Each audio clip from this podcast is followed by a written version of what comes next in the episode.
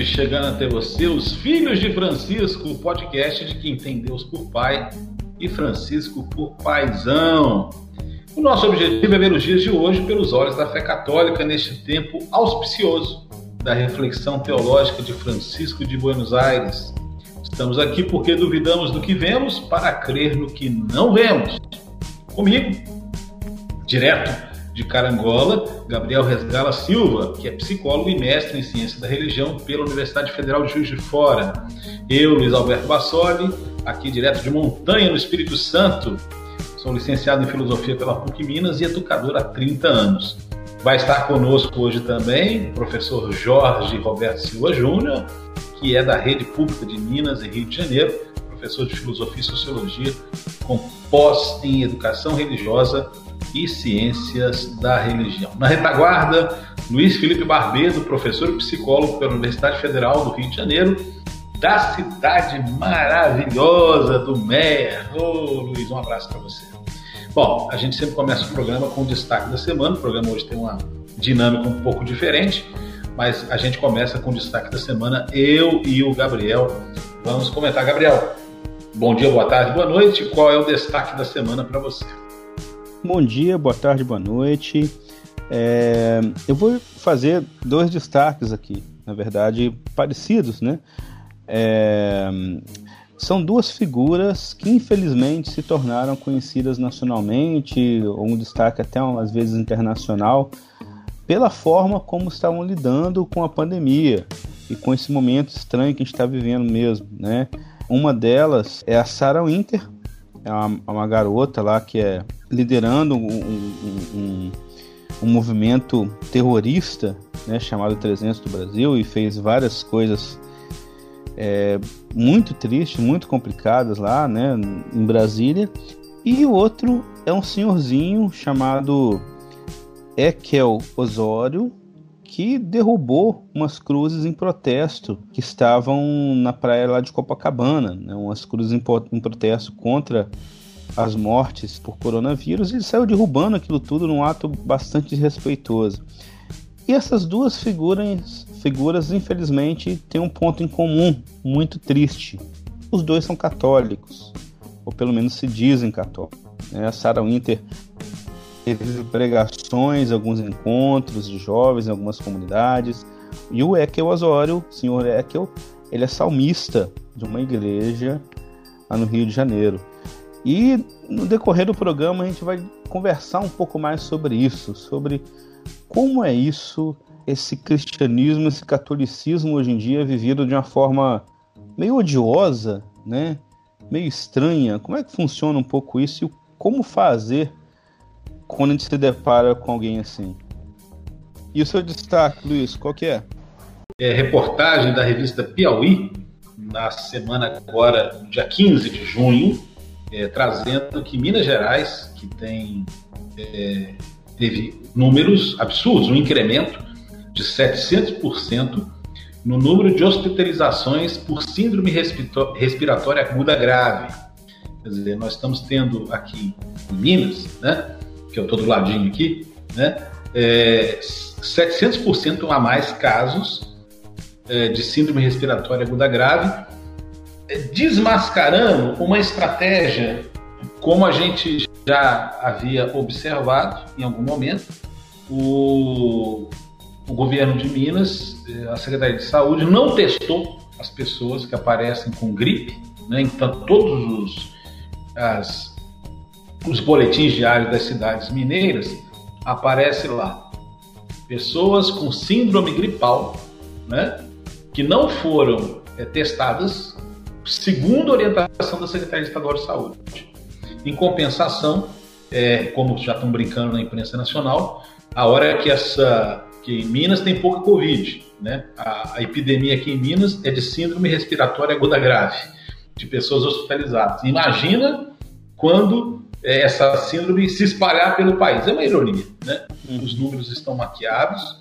É, isso é uma coisa assim, vindo de um governador de um partido que se auto-intitula como novo é uma vergonha, é uma coisa terrível, é uma coisa absurda.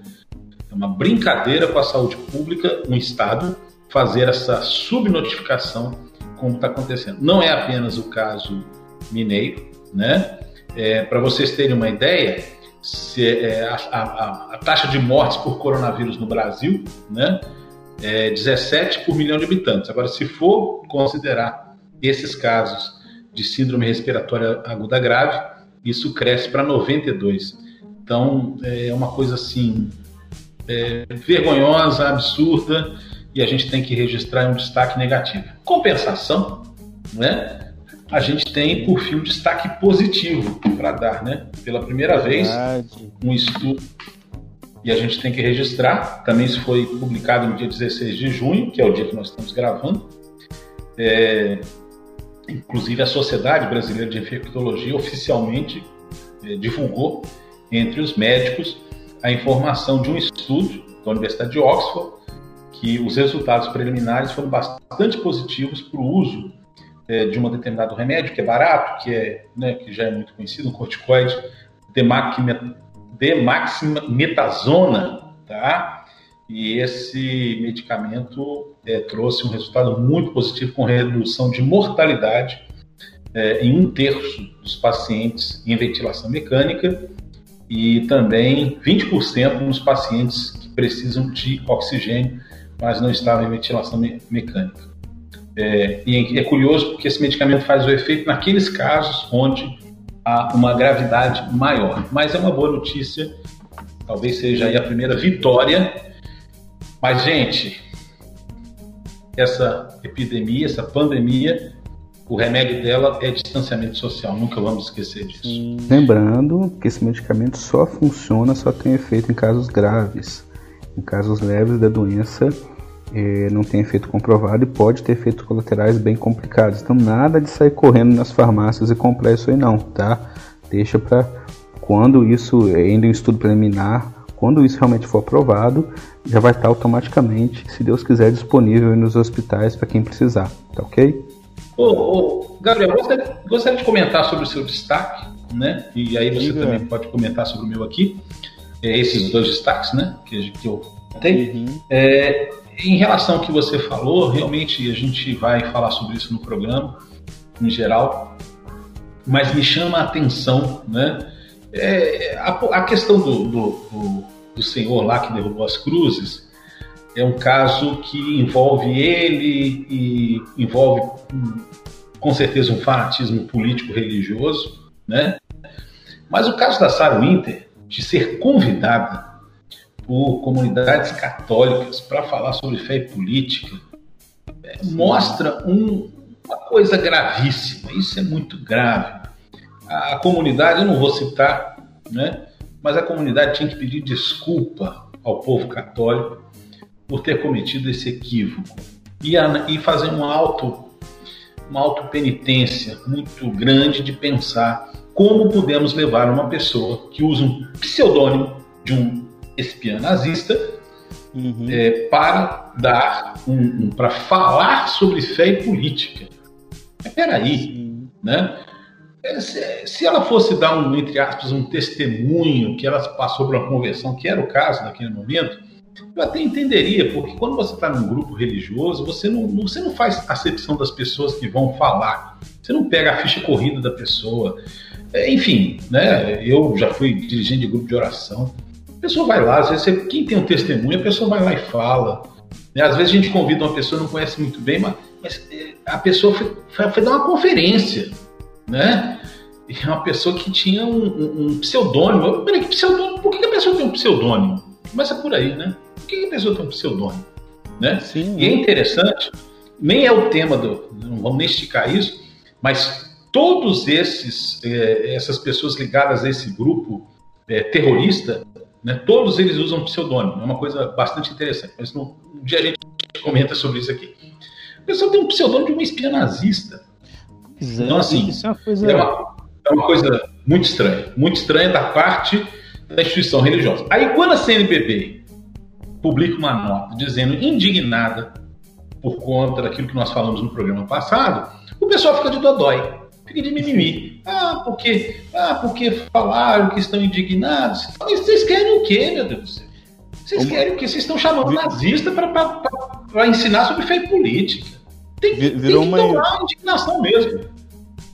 É uma, Como é que é, Gabriel? Virou uma, uma, uma empresa de, de, de, de, limpeza, né? Uma empresa de, de, limpeza doméstica, né? Porque é todo mundo passando pano pra caramba. Nossa senhora, é uma coisa que é, é, é Não, impressionante, é... né? A, quantidade de notas né, que a gente teve essa semana de pessoal, ah, não, mas não foi bem assim.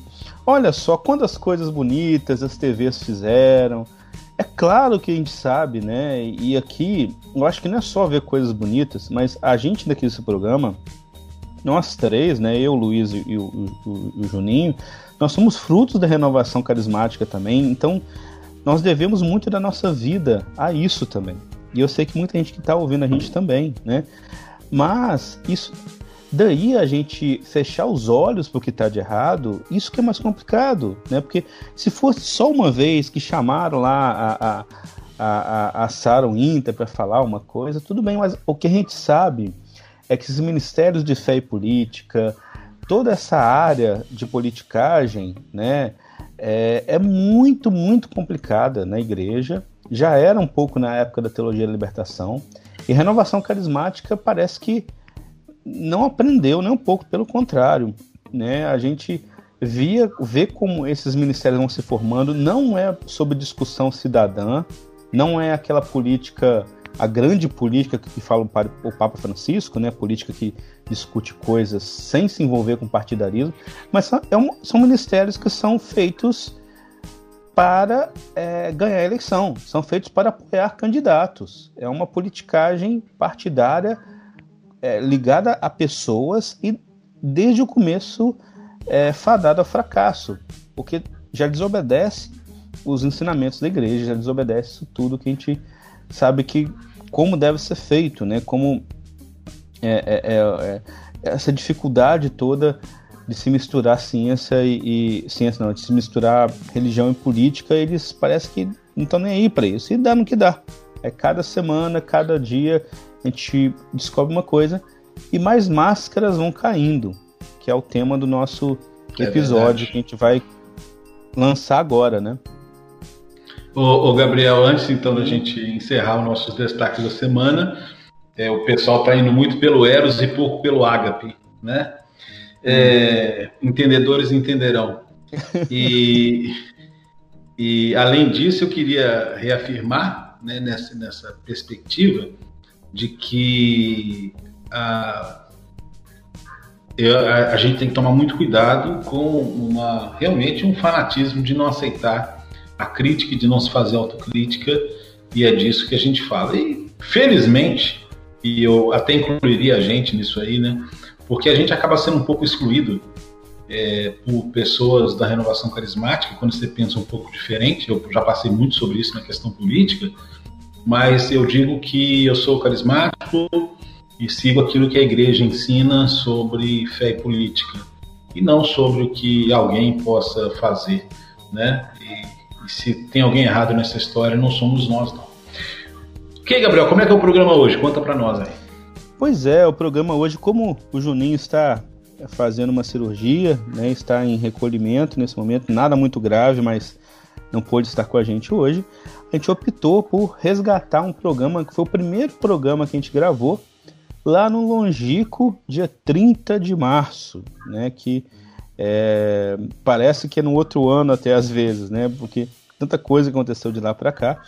A gente gravou na época, foi a primeira conversa que a gente teve, nós três juntos, e dali, mas foi muito bacana a gente ver como já surgiu uma química ali, já surgia é, algo bacana assim em relação à comunicação, né? E foi muito um pouco de desabafo que a gente começou a gravar, que era para ser só um teste é, para ver se dava certo o programa, e acabou dando certo e ficou uma reflexão muito interessante sobre aquela frase, voltando, né?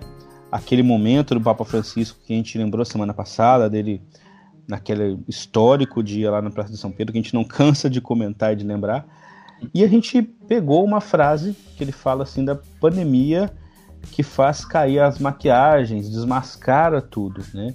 E a gente pegou para refletir um pouco sobre a situação do Brasil que máscaras que estão caindo nesse momento, é, principalmente em relação à nossa igreja. Né? o, que está sendo desmascarado em termos de catolicismo, de cristianismo, com esse momento que a gente está vivendo agora? Né? E é isso, e a gente deixa vocês com esse momento agora. Bom proveito aí. E aí eu, essa primeira parte, eu encerro lembrando aquilo que a gente sempre fala, né? Que Jesus fez ainda muitas outras coisas, que se fossem ditas uma por uma, penso que meio mundo inteiro poderia conter os podcasts que se deveriam ser cravados. Vamos lá então, vamos falar sobre essas máscaras que estão caindo. Eu tive no meio de um grupo de, de pequenos empresários é, de uma cidade e observei isso. É, é, perda de noção da realidade. Falar assim, não, vamos trabalhar. Como é que você trabalha normalmente no meio de uma pandemia? Tudo bem, faz 100 anos que a gente não tinha uma pandemia, né? Desse jeito, aqui no Brasil. Mas não tem como. Ah, ah eu não vou hoje trabalhar, não, porque, me, porque morreu alguém, porque não sei. Sabe? O Bill Gates foi quem disse tudo. Não dá para tocar economia com uma pilha de corpos do lado. Né? Eu acho assim, essa pandemia é um choque de realidade para todo mundo falar, opa, peraí, esse nosso discurso aqui não explica tudo, que é o que a ideologia faz, né? Tentar explicar a realidade a partir de um viés, né? Conforme a definição. A gente, a gente for parar para pensar, né? No final dos anos 90, se falava muito da queda das, queda das ideologias. Até a primeira década de, do anos dois, do, dos anos 2000, né? Que tinha toda a questão da, da pós-modernidade, que não, não existiam mais... É, é tudo muito é, líquido, né? Tá pegando aí o outro conceito, né? E de repente o mundo começou a ficar mais ideológico, mesmo que ninguém assumisse que tinha ideologia. Porque antes, né, Verdade. né, era uma coisa positiva. Tem até aquela música do Cazuza, ideologia eu quero uma para viver. Então, não era um conceito negativo. E de repente, um lado começou a acusar o outro de, de ser ideológico, né, o tempo todo, virou uma, um xingamento. E cada vez, os dois cada vez mais polarizados, mais ideológicos mesmo. E, e, exatamente nesse conceito que você falou de da ideologia como uma ideia que explica o mundo sem você ter tanto contato com a realidade, você explica o mundo e depois ter contato com o mundo, né? E você encaixa o mundo na sua teoria. E é interessante que até o termo ideologia hoje para um grupo é visto como algo negativo. Que as pessoas, uhum. muita gente associa a ideologia como de esquerda. Sim. E o que a direita tem não é ideológico. Ele é todo uma perspectiva ideológica, mas eles não conseguem nem se identificar. É como o, eu falo com os meus alunos sobre o louro, né? O louro fala, o, o papagaio fala louro, mas ele não sabe que ele é o louro. É uma falta de auto visão sobre si e sobre o mundo que está.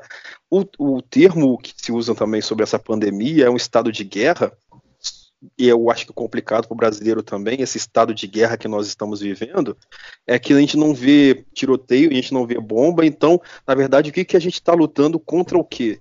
E é tão difícil entender isso que alguém, um médico, todos os médicos falam, fique em casa, quarentena. Aí chega alguém e fala, não, isso aqui é uma gripezinha, pode ir pra rua.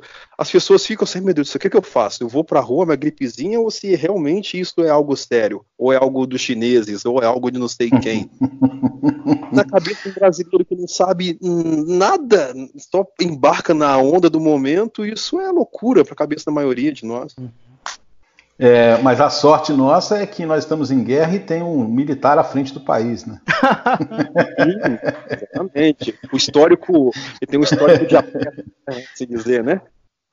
É muito difícil você entender a lógica do nosso presidente. O que, que ele está pensando com isso? O que, que ele, será que ele acha realmente que as pessoas não vão estar querendo a cabeça dele na bandeja por ter esnobado tanto esse esse vírus que está matando todo mundo, sabe? É muito difícil entender o que ele está querendo com isso tudo.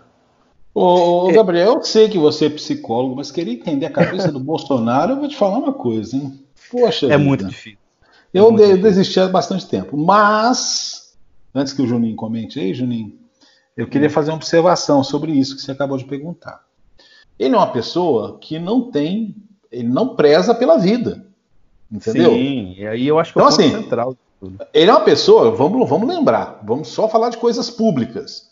Ele é uma pessoa que exalta torturador, ele é uma pessoa uhum. que exalta ditador pedófilo, caso do Stroessner. Ele é uma pessoa que acha que estupro, conforme o caso, merece ou não merece. Ele é uma pessoa que negro se mede em arroba, que asiático se mede porque é pequenininho. Ele acha que gay não presta porque é mulherzinha, e mulherzinha é outra coisa inferior, porque é, é fruto de uma fraquejada. Né? Então, assim, uma pessoa que não preza a vida humana. E morrer, todo mundo morre.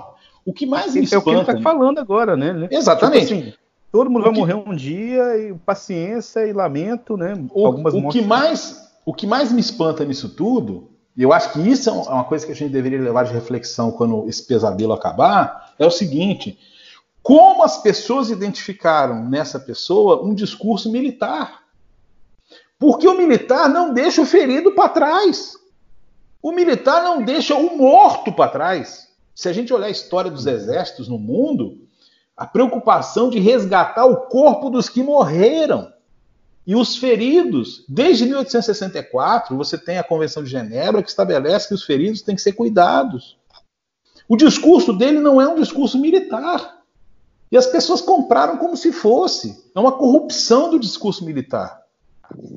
Então, assim, para não alongar muito nisso, é, é, olha o mal que a ditadura militar fez no, no Exército, porque o general Heleno era chefe de gabinete do, do Silvio Frota, que foi o, o general que o Geisel deu um, um para lá para não ter o golpe né, em 77.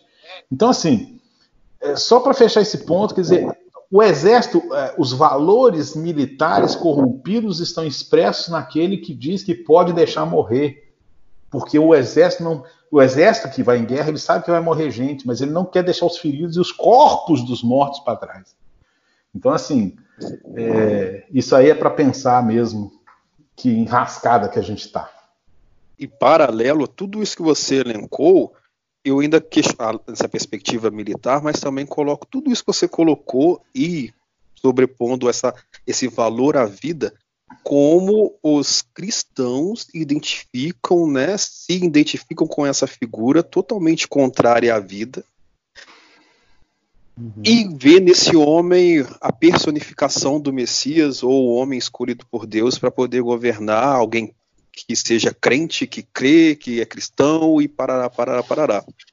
Então, tanto aqueles que enxergam esse homem como um militar e os que acreditam que esse homem seja, no mínimo, cristão.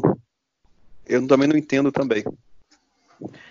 É, Ô, meu filho, se você entendesse isso, se você, ia ganhar o, se você entendesse isso, Juninho, você ia ganhar o prêmio Santo Agostinho do entendimento sobre a Trindade, filho.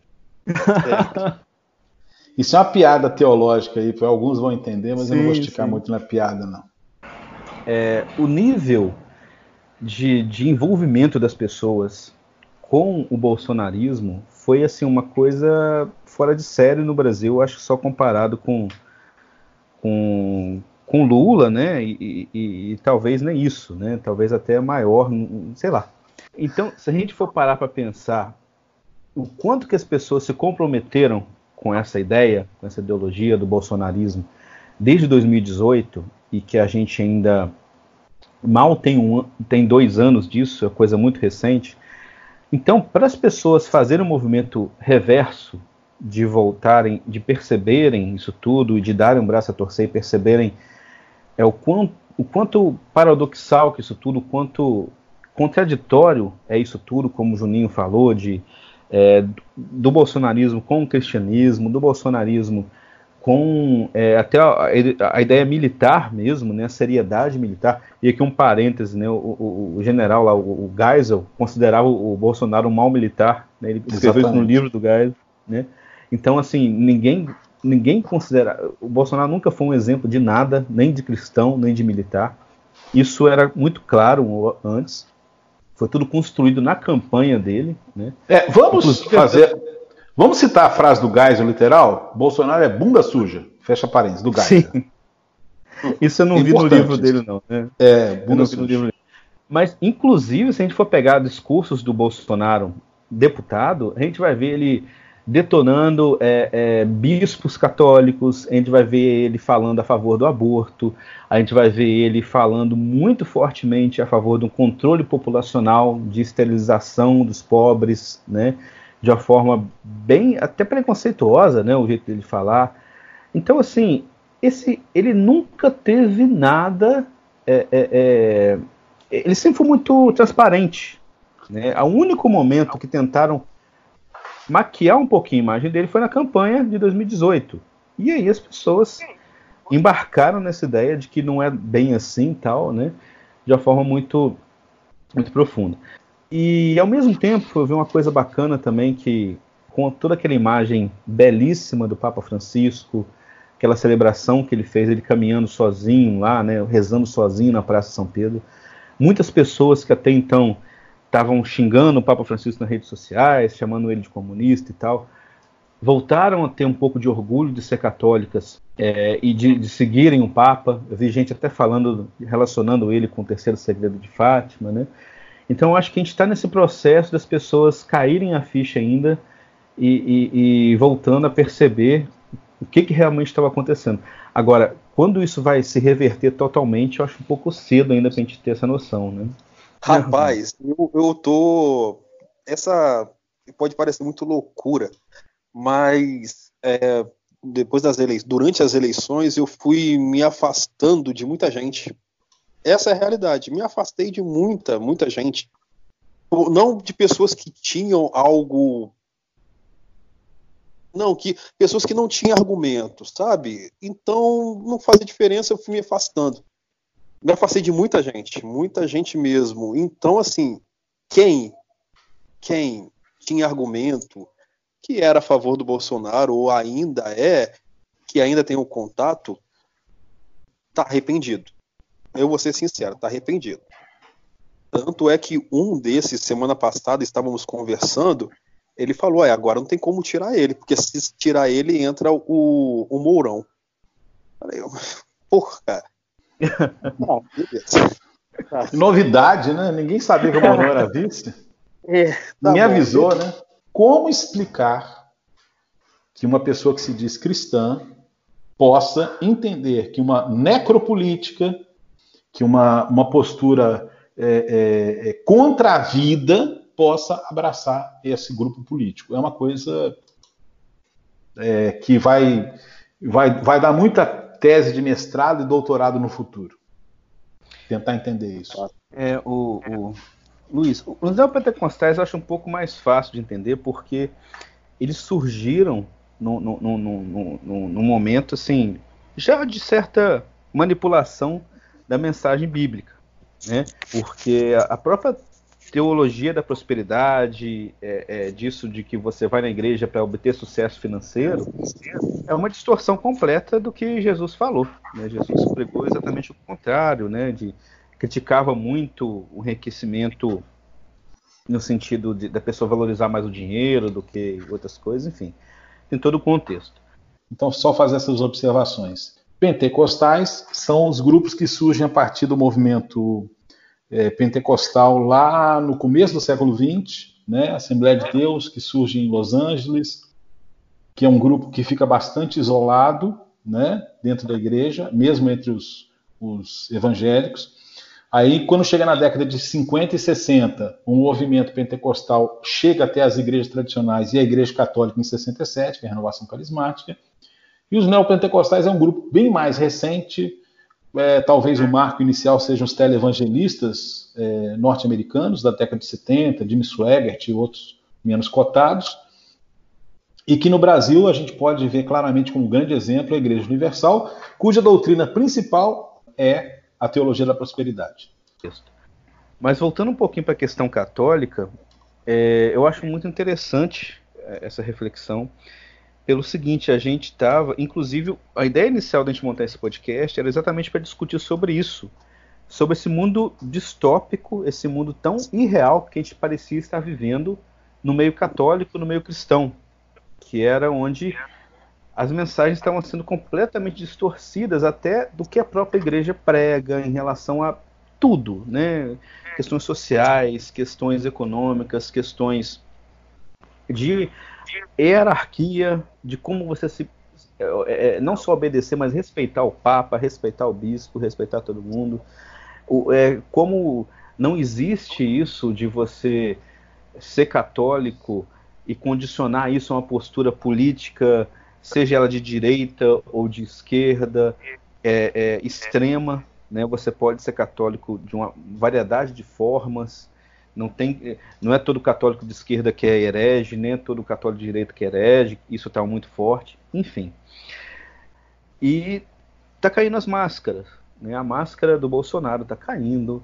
A máscara de, do Olavo de Carvalho está caindo porque ele todo mundo ele acabou de afirmar que não, não teve nenhuma morte no mundo por coronavírus. Isso é mais é, é surreal que isso não existe. Né?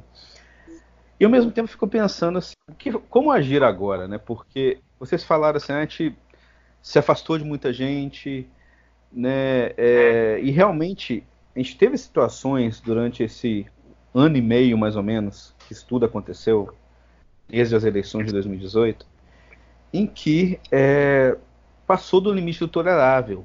Não dava mais para tolerar algumas pessoas, por melhores que fossem, falando coisas é, surreais, coisas que a gente não, não dava conta de ouvir e continuar sereno. Né?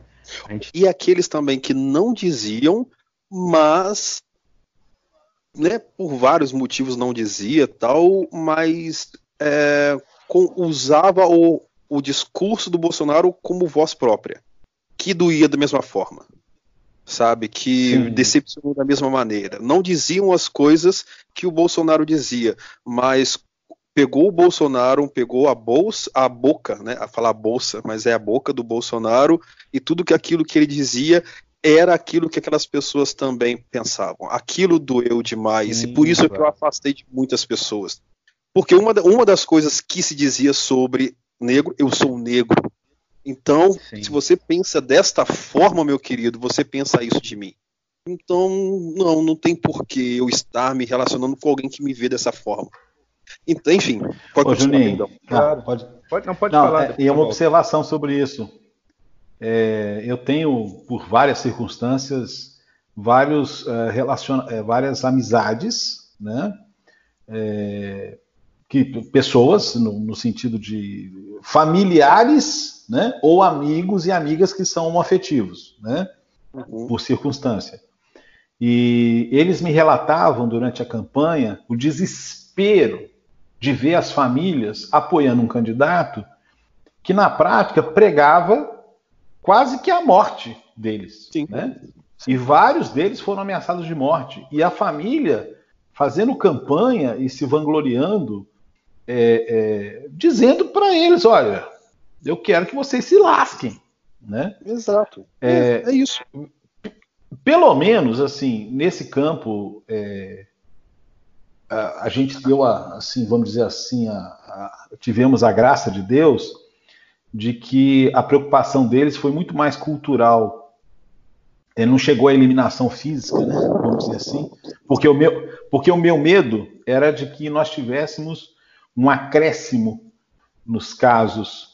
É, houve acréscimo, mas o acréscimo da violência contra grupos minoritários, né? Foi um discurso. Embora eu nem considero que negros seja um grupo minoritário. É. Então, assim, o, o meu medo é que, as, que, que a violência é, se concretizasse no aspecto físico. Uhum. E, e, não se concretizou. Teve outras polêmicas envolvidas e tal. Então, assim, isso ficou mais ou menos. É, é, pelo menos, vamos dizer assim, eu. Eu não como sujeito de fala, né? Quer dizer, eu não, eu não, não eu não sou negro nem homoafetivo para dizer que isso diminu... É, não cresceu tanto, mas porém não tomou a dimensão que eu temia que tivesse. É isso que eu gostaria de dizer. Né? Não tomou essa dimensão. É, como é, é, é, se temia, eu temia realmente durante a campanha. Só uma observação em relação a isso, Luiz. Na época da eleição, eu cheguei a fazer algumas planilhas, colocando vários valores católicos, né? E aí, eu acho que eu lembro até que na época a CNBB fez um trabalho bacana, quando o Haddad foi lá, é, pedir uma, não pedir voto dos católicos, mas, enfim, fazer a politicagem dele lá na CNBB, ele voltou com uma orientação seguinte: olha, você vai defender esses valores aqui. Alguns que estavam dentro do, do, da campanha dele, do PT, outros não. Né? A CNBB falou com ele sobre aborto, sobre é, é, a ideologia de gênero, né? O, o, um monte de coisas e tal. E ok. E aí eu fiz uma planilha avaliando a maioria dos candidatos sobre quais tinham valores mais próximos do catolicismo, da doutrina social da igreja, e quais tinham os valores mais afastados. O PT, você coloca alguns valores realmente diferentes do que a igreja prega, né, outros mais próximos. O Bolsonaro, você colocava no, no máximo dois, que, e você não e os dois não eram pelos motivos católicos. Você colocava o aborto, mas o motivo que ele defendia o aborto, ele nem sabe por quê, porque ele era contra, ele era a favor do aborto. De repente mudou porque politicamente era mais interessante para ele. E o outro era a questão é, é, é, da ideologia de gênero, que ele é, é, contra, mas porque ele não gosta de gay, não gosta de mulher. Pronto, acabou. Né? Que é um motivo completamente diferente da reflexão católica sobre isso. Né? E o resto tudo do Bolsonaro, que ele já pregava em campanha, era completamente contraditório à doutrina católica. E não era doutrina do Papa Francisco, era doutrina católica de Bento XVI, de João Paulo II, de todos os papas antes dele. Né? Isso era sempre foi muito óbvio. Tudo, tudo que você imaginar que o Bolsonaro pregava, desde tortura, pena de morte, liberação de armas, tudo isso você encontra muito claro no discurso de Bento XVI, por exemplo. Né? E aí, é, então assim, mas isso, eu não estou falando isso tudo para defender o PT, como certamente alguém vai falar, né? Até porque é, eu me dei conta de que a única vez na vida que eu votei no PT para presidente foi nessa última eleição. E eu tinha feito a promessa de não voltar. Ô, Gabriel, até, Pode falar. É, Gabriel, até porque eram 11 candidatos, né? É isso que eu ia falar. Não, chegando lá. Eu tinha feito a promessa, eu fiquei com, eu tava com tanta raiva do PT, gente, por toda essa, exatamente pela radicalização que ele estava tomando, pela linha mais ideológica, pela viseira de burro que ele estava colocando em todo mundo, é, se distanciando tanto do, do que, que era o PT antes, sabe? E é o que eu, que eu falei, eu não voto mais no PT. Eu já não tinha, eu já não votava no PT para presidente, né? Eu não tinha votado. Eu falei, não voto mais. Só que a única pessoa da face da Terra que, que eu conhecia ali, que me faria votar no PT no segundo turno, era o Bolsonaro. Agora, exatamente o que você falou, no primeiro turno, você tinha, se não me engano, 13 candidatos. E o Amoedo, eu não tenho estatística agora, ele não passou de 5%. O Amoedo teve 2 milhões e meio de votos no primeiro turno, que foi 2,5% dos votos válidos. Sim. 2 milhões e 679% dos votos. O Bolsonaro quase ganhou no primeiro turno. E a quantidade de pessoas que nunca admitem ter votado no Bolsonaro no primeiro turno, o acréscimo do Bolsonaro para o segundo turno foi muito pequeno, sabe? Quase todo mundo que votou no Bolsonaro votou no primeiro turno, você tendo milhões de opções é, disponíveis para todo mundo. Então não foi, definitivamente não foi uma escolha por falta de opção. Você tinha muitas opções, umas melhores, outras piores, aí vai do julgamento de qualquer um. Só que as pessoas escolheram justamente aquilo que era mais contrário aos nossos valores cristãos, óbvios no Evangelho, óbvios na doutrina da igreja. Né? Mas aí, é, é, voltando ao que eu tinha colocado, como acolher essas pessoas agora que cometeram esse ato grave, como você colocou, mas ao mesmo tempo reconhecendo que cada um teve o seu nível de comprometimento, seu nível de consciência. E eu falo isso, gente, porque assim, eu tenho amigos, eu, eu conheço pessoas na igreja que eu sei que são pessoas melhores do que eu. São, eu sei que são pessoas é, é, espiritualmente falando e, e eticamente falando assim, que eu tiro, boto a mão no fogo por elas completamente. Só que elas foram nessa onda bolsonarista. Né? Então, é, ao mesmo tempo, é claro que a gente sabe que tem pessoas que concordam 100% com o que o Bolsonaro diz e simplesmente se sentiram autorizadas de poderem falar isso que estava guardado dentro delas, né? Esse, toda essa confusão. Mas tem gente também que foi na onda mesmo. É muito difícil isso, né? Será que é, é, foi só o lado negativo dessas pessoas que floresceu? Né? Porque todo mundo tem um lado ruim. A gente tem também, né? E às vezes o que pegou nelas agora, amanhã vai pegar na gente, eu não sei. Complicado, né? Sim, claro. Quem tiver de pé, cuidado que não caia, né? É, exatamente. Tem gente que votou no, no Bolsonaro por ódio ao PT e não teve nada a ver com a sua, a sua linguagem, a, a sua forma de pensar, nada disso. Nem observou uhum. isso, só não queria que o PT ficasse mais quatro anos no, no governo. Eu queria acrescentar o seguinte, nós, é, só para quem, para se entender, nós estamos falando aqui de cristãos participantes e que dizem seguir os preceitos do Evangelho. Ok? É, eu sei que você está falando isso também, mas assim, é só para contextualizar para o ouvinte. É, uma pessoa que não tem os preceitos cristãos como referência na sua vida é outra história. Não estamos entrando nesse mérito aqui, a gente não está explicando uhum, por que a pessoa votou no Bolsonaro. O nosso questionamento é como uma pessoa que comunga o corpo de Cristo, como uma pessoa que diz seguir o Evangelho, assume o discurso de morte desse movimento bolsonarista. Esse é o ponto que tem que ficar claro para os ouvintes. Nós não estamos aqui questionando. Que sempre foi um discurso é, é muito evidente, só que agora que está se desmascarando para muita gente que não tinha percebido. Eu terminei de ler um livro é, muito bom de um pastor é, estadunidense sobre a misericórdia e a graça, maravilhosa graça, do Philip Yancey, e ele era de uma igreja racista nos Estados Unidos, e na década de 60 e tal, e ele conta sobre a questão da conversão dele é, em relação a isso, é, o trabalho de Martin Luther King e tal, é, dentro de uma igreja tradicional, né, não é neopentecostal, etc. Então, assim, é, a reconciliação ela é possível e necessária, mas aí o Juninho colocou um ponto que eu acho que é importante, que é o seguinte, ela tem que passar pela verdade.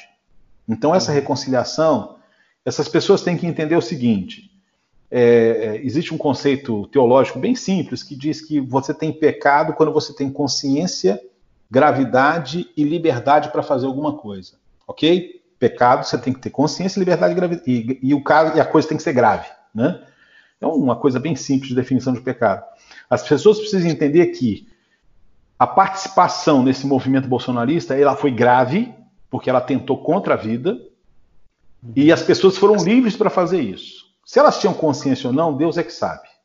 Então eu não vou dizer que as pessoas que votaram em Bolsonaro pecaram, porque eu não sei, cada um tem seu grau de consciência e Deus julga cada um. Agora, eles precisam entender que isso não foi uma escolha política partidária.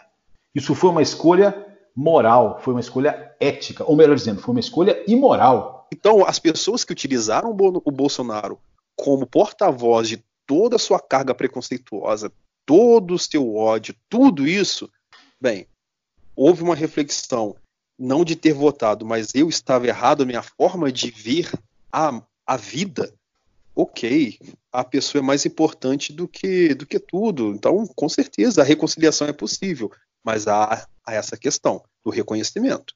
Tudo isso veio né, como um revelar de coisas, de pensamentos, sentimentos que estavam é, sendo oprimidos, reprimidos, ocultados por seja lá quais questões, né? Por uma obrigação de respeito ou então uma obrigação social, não sei. Uh, bem, se esse sentimento, esse pensamento deixou de existir, a pessoa, aí entra que tudo que vocês disseram, houve o reconhecimento. Eu, eu estava errado, eu estive errado. E tá? reconhecer a gravidade disso, né? Exato. Não tem não como. Foi, amigo, não foi só, pô, só uma é observação. Você... Não foi só assim, poxa, eu votei no Aécio. Né? É muito mais grave que isso, né? Exato. Você está entendendo? Sim. Porque isso é, vou dizer na filosofia, isso é, isso é o fenômeno. Isso aí tudo. Ou que... votei na Dilma, né? É, sim. É.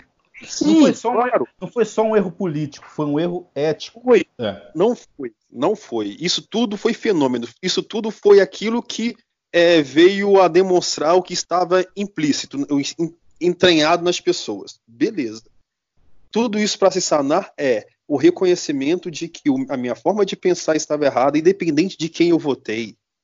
Não tem como conciliar o voto numa pessoa que defendia o que Bolsonaro defendia dentro da moral cristã. Como também, é, pensa-se o verso, se você tivesse um candidato, como a, a, direita gosta de falar, ah, você não pode votar no candidato abortista. Tá, mas você não pode votar num candidato que diz e que defende o que o Bolsonaro defendia em nome de Deus. Você pode votar em outros motivos, por outros motivos, mas não usando o nome de Deus para isso, que foi o que o Juninho comentou agora há pouco. E então é isso. É, é, é, por eu não entender como essas pessoas que se dizem cristãs, até questiono, gente, como alguém se diz cristã? Se isso é cristianismo, então eu sou ateu. Porque, bem, eu falo, poderia ser outra re religião, mas eu não nunca fui, nunca tive contato com nenhuma outra religião que não fosse cristianismo. Então, eu não posso me dizer que não sou cristão, então vou ser judeu. Não tem, não tem, não tem contexto na minha vida. Então, se isso é ser cristão, eu sou ateu, porque, é, pelo contrário, é totalmente antagônico o discurso do Bolsonaro, entendeu? Estou falando da pessoa dele. Porque aqueles que o seguem têm vários pensamentos. Mas aquele que se diz cristão, é, e aqueles que eu convivi, aqueles Cara, é, abrindo parênteses, eu lembrei agora, eu vou usar os bispos que apoiavam o Bolsonaro, né? Que é uma coisa que eu ficava estarrecido, porque grupos de WhatsApp que bispos faziam, faziam é, estavam, né? Em, em, estavam inseridos, faziam campanhas, campanhas, campanhas. E oh, agora vou falar uma perspectiva de, por mais que eu busco refletir, eu sou humano, eu sinto. O sentimento é uma coisa que eu nunca quero deixar de sentir. Claro que eu nunca vou ser guiado exclusivamente pelo sentimento, mas o sentimento me fez sofrer, a palavra é essa, sofrer muito enquanto cristão católico, tá? Porque é, é difícil, é, mais sofrido quando você tem capacidade de refletir sobre a sua dor, pelo que está causando a sua dor. Entendeu? Porque parece que é tão uma dimensão muito maior do que uma coisa, ah, não, eu entendi errado. Falei, não, quando você reflete, não, eu entendi certo. E isso é muito grave. Aí a dor dói ainda mais.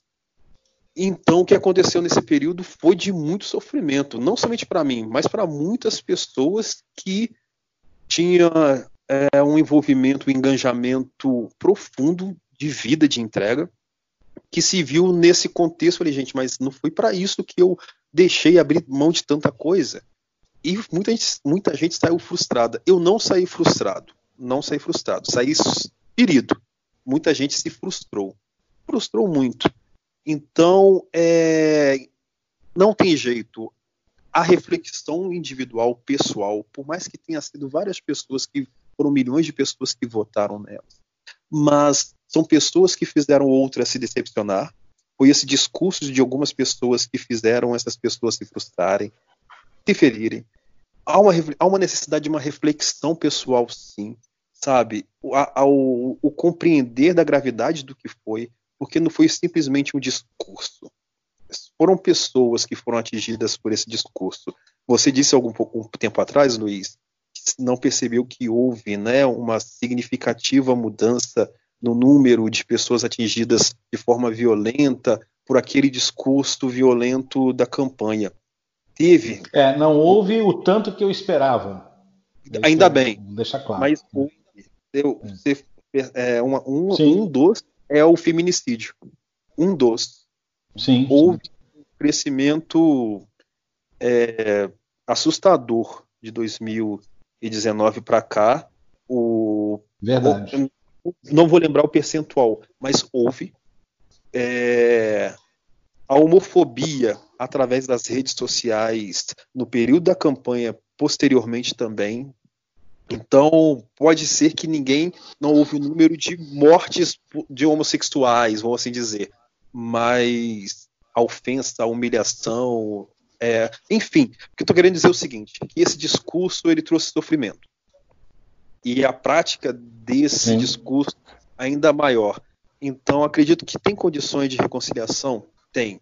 Mas nós estamos falando de pessoas que sofreram, sentiram, que ainda sofrem, que é muito mais que bater nas costas, dar um tapinha nas costas e foi mal. Não, não é só isso. Não é só isso. Até porque, Juninho, é, o perdão, eu acho que a gente tem que, como cristãos, a gente tem que entender muito mais profundamente o que é o perdão. A gente vê que o perdão nas nossas igrejas, ele é muito evocado quando é conveniente, né? É, muitas vezes as pessoas fazem coisas terríveis e a gente vai denunciar aquilo e chegam para nós, ah, mas tem que perdoar, tem que perdoar e tal, e, e, fica por isso mesmo. E outras vezes, quando não é conveniente, é, o perdão não é tão fácil assim. Né? E, é, mas acima de tudo, o perdão é algo que não é só racional, ele é emocional também. E tem todo um processo para esse perdão acontecer. Se a pessoa me magoa profundamente, como é o seu caso, né, que você é, é, é você se identificou, é, é, você se viu ofendido pelo discurso bolsonarista, é, e eu acho que mesmo eu que não que não não me vi atacado diretamente por ele, né? Eu não sou gay, não sou negro, não sou mulher, mas ele sempre me ofendeu por eu ser cristão e por eu, eu é, me sentir completamente é, desconcertado por ele utilizar o cristianismo e por ele lançar esse ódio, essa divisão na nossa igreja e, e, e fazer exclusão das pessoas, né? E nossa, até me perdi o que eu ia falar aqui, que eu fiquei até mexido aqui. Eu estava falando de Ô, é... Gabriel, enquanto você vai retomando Sim. aí, é, tem, dois, tem dois, dois números que eu encontrei aqui sobre feminicídio em 2019. Um deles uma alta de 13% e um outro número um aumento de 7,5%. Mas foi muito bem lembrado aí pelo Felipe Sim. sobre isso. Pelo, é, e que pelo Ninho, vocês né? podem ah, é pouco, pelo 13%. Tem gente que fala que é pouco 13%, mas peguem em números. É, é, números né, pessoas que morreram por causa. E quando falamos de feminicídio ainda, há uma restrição. Eu vou procurar como é calculado essa questão do feminicídio. É, tem a morte, né? Isso fala só da morte, como se fosse pouco 13% o aumento. E isso é em relação ao ano anterior. Não quer dizer que no ano anterior foi zero Sim. Em 2019 teve 13. Não. Exatamente. Entendeu? É um acréscimo aí. Exatamente. É, exatamente. Quando nós falamos isso, é mãe de família, a maior, grande maioria. Exatamente. Grande maioria. E, e, sabe, é, é, a dor, é isso que eu estou falando, o sofrimento, a morte não é simplesmente é. algo natural. É, não é somente. A morte, aí, a, a, todo o contexto que a morte traz, e um deles é o sofrimento, que não está sendo levado em consideração nesse discurso em relação à pandemia também. Não é somente morrer, ah, morrer, todo mundo vai morrer, pelo amor de Deus, que isso, faz parte. Tá, mas, opa, não vamos banalizar algo tão sério, tão, tão presente e, e, que a gente ainda não consegue lidar, que é o fato da perda da pessoa, a morte da pessoa, independente do contexto. Perdão, Gabriel, pode continuar.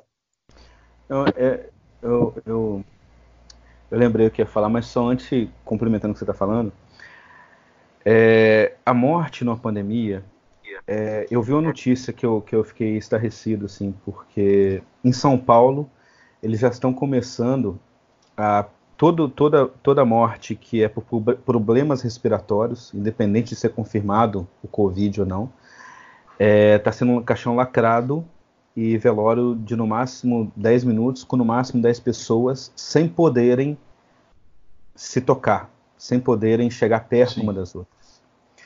Vocês imaginam o que, que é o cenário mais. É, é, é a projeção mais otimista que eu vi está falando em 40 mil mortes no Brasil. Você imagina o que é 40 mil famílias que não vão poder. que, que, que já, já foram isoladas dessas pessoas que estavam à morte na UTI, não viram mais, não vão poder ver o corpo e não vão poder receber um abraço no velório, nem depois, porque eles vão estar em quarentena.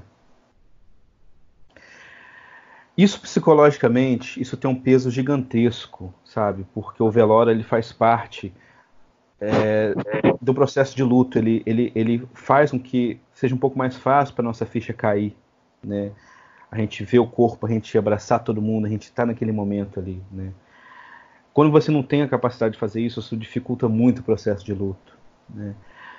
Então você imagina, por exemplo, quando o, o sujeito fala que tudo bem, todo mundo vai morrer um dia, né? Algumas mortes vão ter paciência, e ele está repetindo isso o tempo todo, né? Ele não tem mais, ele está no momento que está sem freio nenhum, ele está revelando exatamente o Bolsonaro que ele sempre foi nesses 30 anos de política uhum. e, que ele, e que tentaram maquiar nesses esse um ano e meio aí. Isso que está acontecendo é simplesmente o que ele sempre foi, o, que ele, o, o, descaso pela vida que ele sempre teve por minorias, por negros, por mulheres, por gays, por comunistas, que ele chama, por gente de esquerda, por pobres. E está caindo a ficha que isso não é só para essas minorias, é para todo mundo. As pessoas estão percebendo que ele não está nem aí para a vida minha, a vida sua, de todo mundo. Então, o que o Juninho sentiu por ele ser negro, o que outras pessoas sentiram, o que o amigo do Luiz sentiu por ser homossexual, o que uma paciente minha, mulher, sabe, sentiu quando foi estuprada, é o que todo mundo está sentindo agora. Isso se chama empatia. E por isso a ficha de muita gente deve estar tá caindo nesse momento. Porque sentiu na pele o que está acontecendo. E eu acho que agora é hora das pessoas, de todo mundo, todo mundo conseguir colocar a mão na consciência, entender o que está acontecendo, entender o que aconteceu no nosso país. É hora da gente dar graças a Deus por isso tudo está dando algum sinal de que, como repetindo o discurso do Papa Francisco, as máscaras vão caindo, estão sendo desmascaradas, a maquiagem está sendo levada pela chuva. E é o momento da gente se reconciliar, né, da gente buscar esse perdão divino também, entender que, o, que, o, que o, os braços né, de Jesus, os braços da reconciliação são sempre abertos, a misericórdia de Deus é infinita, mas que a gente nunca mais deixe isso acontecer no nosso meio. Que nunca mais a gente seja levado por um discurso qualquer de um Olavo de Carvalho da vida, ou que surja outro ideólogo de esquerda, de direita, de, do que for, sabe? Mas que a gente nunca mais deixe o evangelho ser eclipsado, ser, ser, ser escondido e ser utilizado na forma de quem quer fazer o mal, porque é isso que eles querem. Eles podem não fazer, talvez, com atitudes sempre, mas com palavras eles fizeram muito. E essas palavras dele, essas palavras deles foram que incentivaram esses números que o Juninho colocou de feminicídio, de homofobia, até a devastação do meio ambiente terrível que aconteceu esse ano e que graças que a Deus nós não comentamos sobre isso, né? Sim, não, e muitas outras coisas que poderiam acontecer mais é, é, no, até o fim desse mandato, que se Deus quiser não vai durar até o fim desse ano. E eu estou re, rezando todo dia para isso acontecer, né? Porque não é mais questão política, né? É questão simplesmente de, sei lá, de um candidato melhor que o outro, um partido melhor que o outro, é questão de humanidade mesmo. Mas é isso que eu tinha para desabafar. Ô, ô Gabriel, é, hum. eu queria fazer uma observação, é, né, continuando essa linha que vocês têm falado, inclusive sobre a questão do perdão. Eu não acho que a questão do perdão seja difícil de dar. Né? É, perdão é perdão. Né? Eu acho que não é esse o ponto que está se colocando. É, a questão principal que eu, que eu entendo, como eu disse, é a questão do restabelecimento da justiça e da verdade. Talvez a uhum. coisa mais importante que João Paulo II tenha feito e que ele fez apesar dos cardeais que tentaram fazer com que ele não fizesse, porque ele queria fazer mais radicalmente do que ele fez, foi o jubileu do ano 2000. Né? É, João Paulo II ele, ele, ele, ele, queria no jubileu, e eu participei diretamente das organizações dentro da minha diocese, e percebi a dificuldade dentro da diocese quanto a isso, na época, e que refletiu o que aconteceu em Roma dos cardeais em relação ao Papa O, Papa, o que o Papa queria com o jubileu, e ele fez, né, na prática, era realmente passar a régua. Falar assim: olha, gente, nós temos dois mil anos de história, e nesse último milênio aqui a gente cometeu muito pecado. A gente fez muita merda. Né? Ele não falou isso, mas era isso que ele queria dizer popularmente. Então, o jubileu do ano 2000 foi uma, uma assim, foi um, era para ter sido, era para ter sido, não, foi, né? É, um grande resgate é, de uma pureza que se perdeu diante de pecados históricos, tá? É, e aí, e eu digo que os cardeais, o Papa queria uma coisa mais radical do que os cardeais acabaram aceitando, tá? E eu me lembro que eu, na, na diocese, eu tentei muito ir por essa linha penitencial do jubileu. E, de maneira geral, seja, seja o clero, ou seja é, outras pessoas, eles queriam muito na linha comemorativa do jubileu, que era muito diferente, né? Muito diferente. Então, eu acho que a gente precisa realmente de um jubileu de reconciliação, no sentido lá dos anos 2000, né? é, do que o Papa propôs em relação a essa história. É, o Juninho disse muito bem, ou foi você agora, não lembro, não dava para dar um tapinha nas costas, foi o Juninho. Não dá para dar um tapinha nas costas e dizer, ó, foi mal. Não dá. Né? É, foi uma coisa muito grave. Lembrando que foi o ano que a CNBB trouxe para reflexão questão das políticas públicas. Quer dizer, é, e, e, os católicos, e um grupo dentro da Igreja Católica faz campanha para um candidato que queria destruir as políticas públicas. Quer dizer. Detalhe, é, observação. É uma coisa que. É. A, a, a Igreja Católica foi uma das precursoras do conceito de direitos humanos que a gente tem hoje. E o que a gente mais uhum. ouviu Sim. foi católicos metendo pau nos direitos humanos. Né?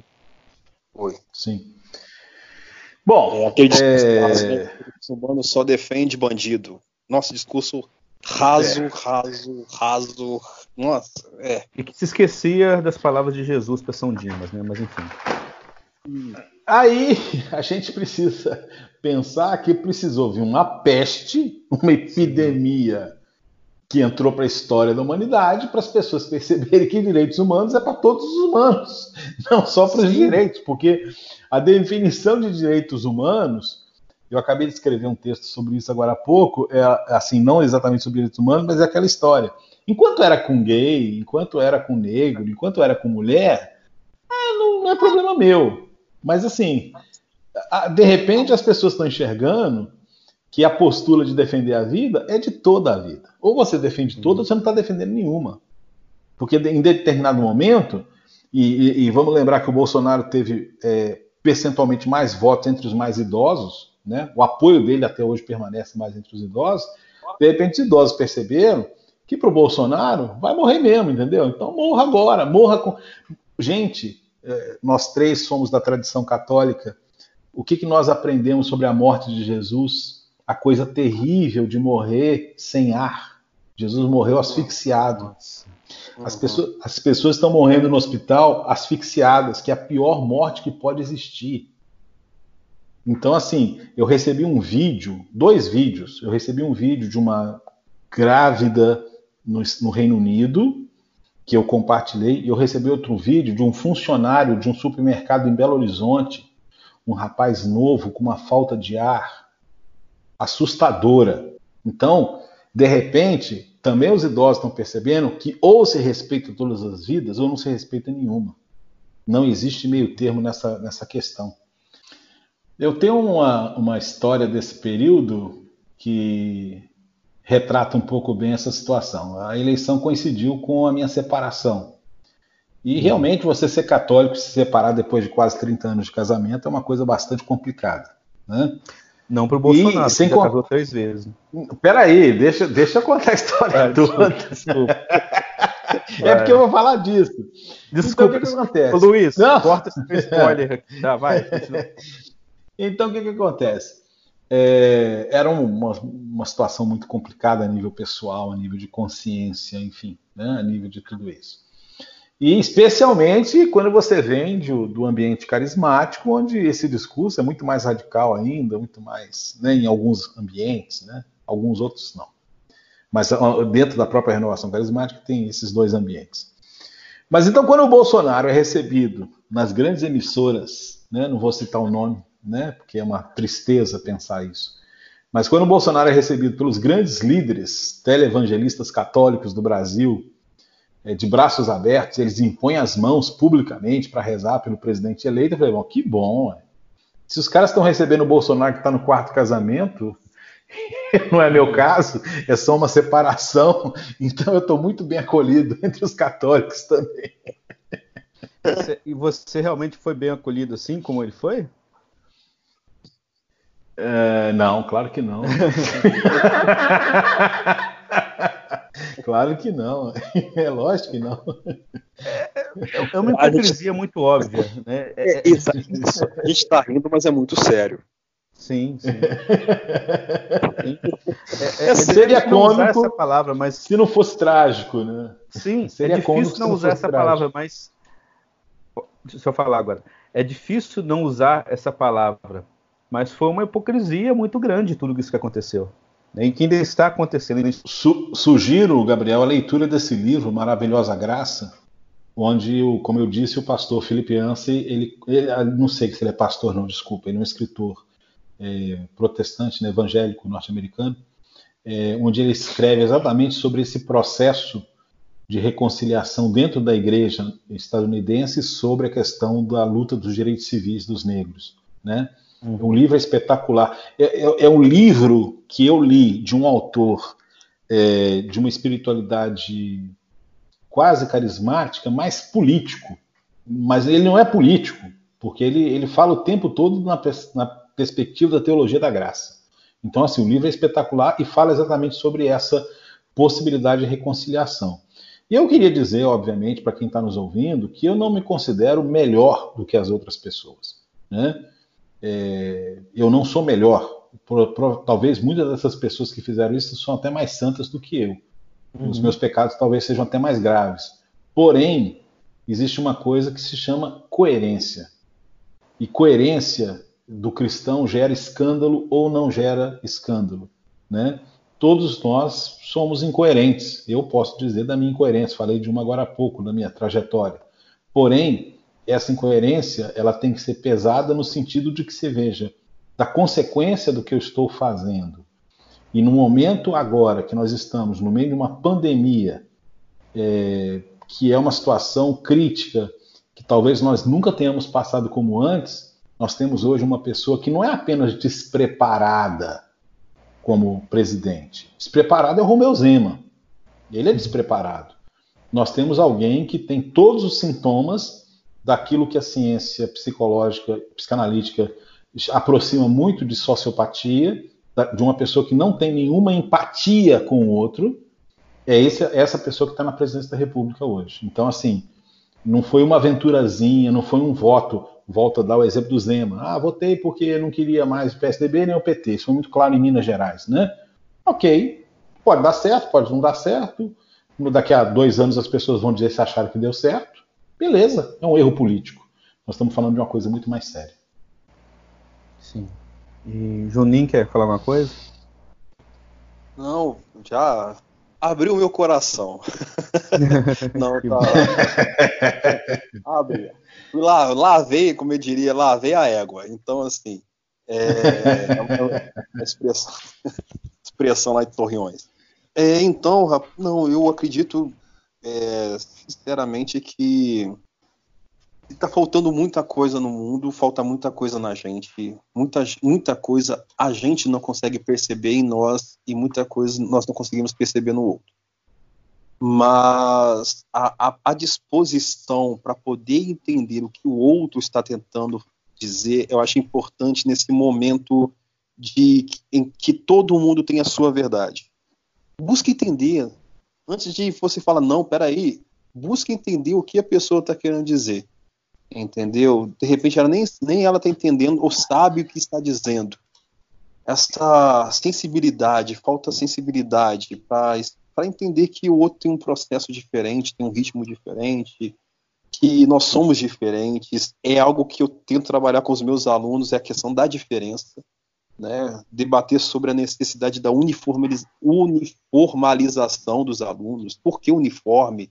Por que todo mundo é igual diante da Constituição, sendo que todo mundo é diferente, entender as diferenças é um grande passo para poder melhorar a nossa vida em sociedade. E, bem, espero contribuir. É muito pouco, né?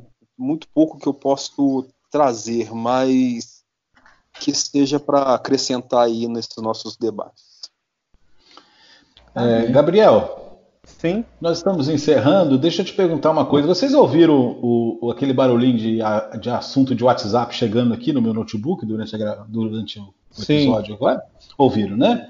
Então sim. eu acho que vocês vão ouvir também uma música. Eu queria que a gente, despedindo agora, pusesse uma música em homenagem ao Juninho, né? É, uma música que né, ele vai entender por que, que é homenagem. Ok? Então, dizer para você e para os ouvintes que foi um enorme prazer. E lá vem a égua.